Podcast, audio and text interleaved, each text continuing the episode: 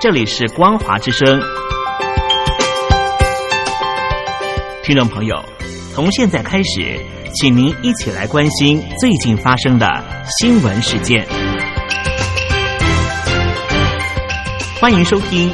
《光华随声听》。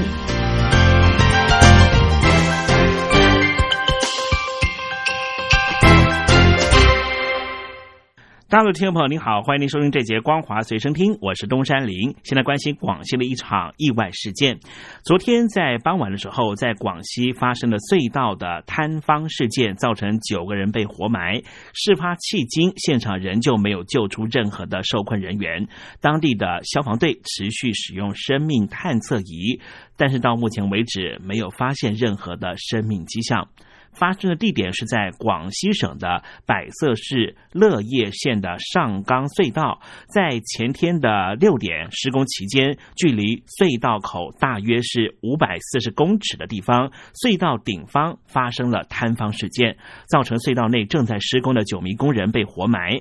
百色市的消防队持续使用雷达生命探测仪，仍旧希望能够救出受困的工人。另外，在广东的珠海有一个饭店啊，就在十一号的早上发生了爆炸事件，现场是满目疮痍，饭店也冒着浓浓的黑烟，目前伤亡状况仍旧不明。最新的消息指出，火势呢是在早上十点多已经扑灭了，初步估计至少有三个人受伤送医。根据大陆媒体的报道，广东珠海的腾湖大酒店今天早上疑似发生了煤气爆炸。爆炸当下，周围有许多民众经过饭店门口遭到波及。爆炸之后，建筑物多处起火，同时冒着浓浓黑烟，建筑周遭全部都是碎片，触目惊心。当地的消防人员已经出动了四个中队、十一辆的消防车。五十五名的消防员前往救治，目前并不知道有没有更多人受伤。同样是爆炸事件发生的地点是在中东的约旦，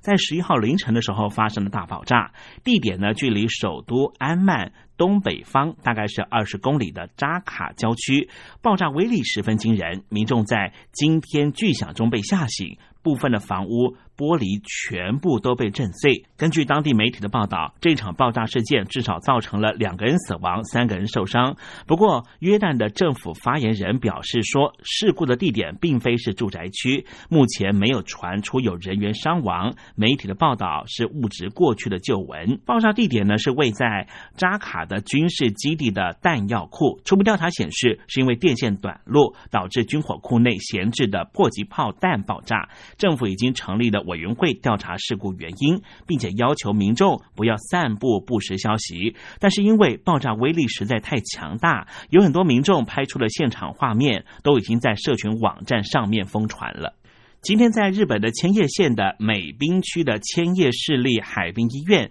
在十一号的早上十一点四十分也发生了大火，造成了医院里面大约两百名的病患紧急逃生，还好没有任何伤亡传出。海滨医院火灾发生的时候，一共有一百七十名的住院病患和一百五十名的就诊门诊病患，受到影响较大的是一楼和二楼，总计有两百名的患者被疏散到了一楼大厅。另外，在二楼为位置开刀房，火灾发生的时候已经完成了手术，所以没有受到直接的影响。把焦点回到东北地区，东北地区最近是暴雨连连。加上连续三个台风的侵袭，导致于当地的水库暴涨，要泄洪了。因为泄洪的关系啊，导致于黑龙江省境内的牡丹江水域是水位暴涨。就在今天十一号的凌晨零点五十分，因为水位暴涨的关系，导致于常家屯的堤坝出现了一处溃坝，溃口长度大约是八十公尺，大量的江水就这样淹没了附近的地区，当地的村庄紧急撤离居民。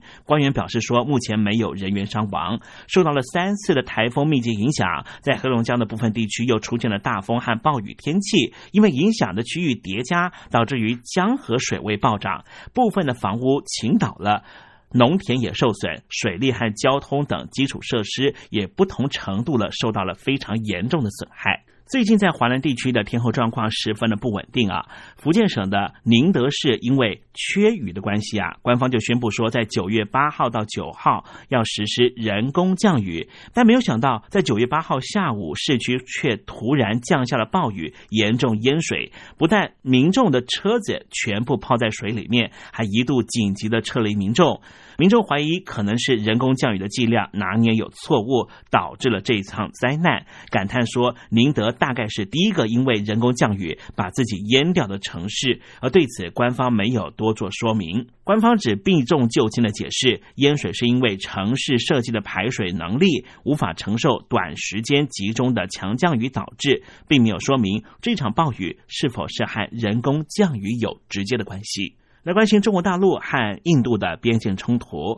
北京当局和印度从五月份开始就在边境发生了零星冲突，最近冲突又升级了，双方相互控诉，开出了四十五年来的第一枪。印度的一名高层官员表示，印度已经进一步强化前线阵地，警告中共的解放军，如果再度越线。印度方面绝对会采取非常必要的报复行动，并且表示，如果中共的解放军发动战争，一定会付出非常沉重的代价。而与此同时，印度的外交部部长苏杰生在十号的时候和中共的外交部部长王毅会面，双方达成了五项共识，同意双方的边界部队要尽快的脱离接触，保持必要的距离。苏杰生表示，印度方面不希望看到印度和中国大陆的边境地区紧张局势升级，但是认为印度和中国大陆的双边关系的发展不必然以边界问题解决为前提，也不希望。走过去的回头路，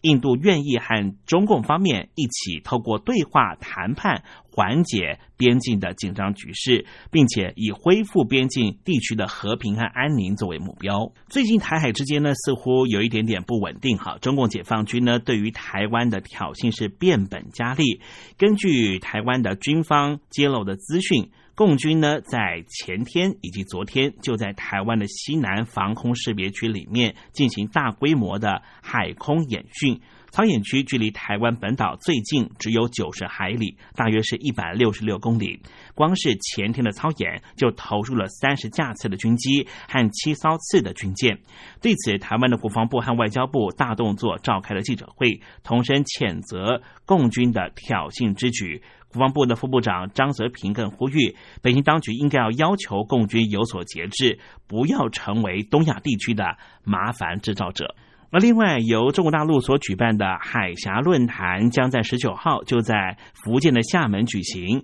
中国国民党刚刚宣布要推派前台湾的立法院院长王金平率团出席，不料中国大陆的官媒央视的主播啊李红报道说，台海。兵凶战危，王金平这个人要来大陆求和，指出王金平是奉蔡政府的命令赴中国大陆求和，而引发了台湾方面的不满。对此，论坛的主办单位国台办透过了官媒中评社表示，主播李红的相关言论并不能代表中国官方的立场。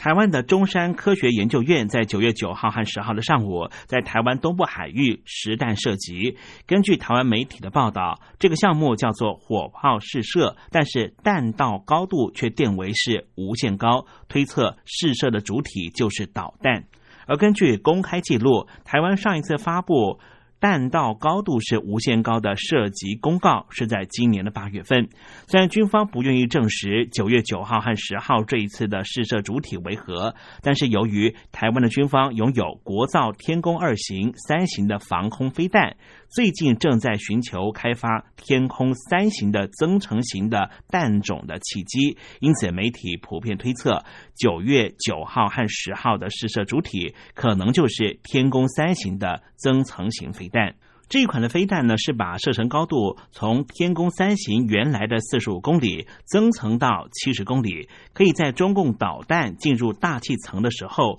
就在大气层予以击毁。曾经主演《恋向五百日》全面启动的好莱坞明星乔瑟夫·高登·李维，在十一号透过脸书发表了一部沉迷于台湾的自制影片，片中收录了无数台湾的自然美景和民间信仰和小吃，并且邀请台湾人为影片配音，向全球的网友介绍自己的家乡。以上新闻由东山林编辑播报，感谢您的收听。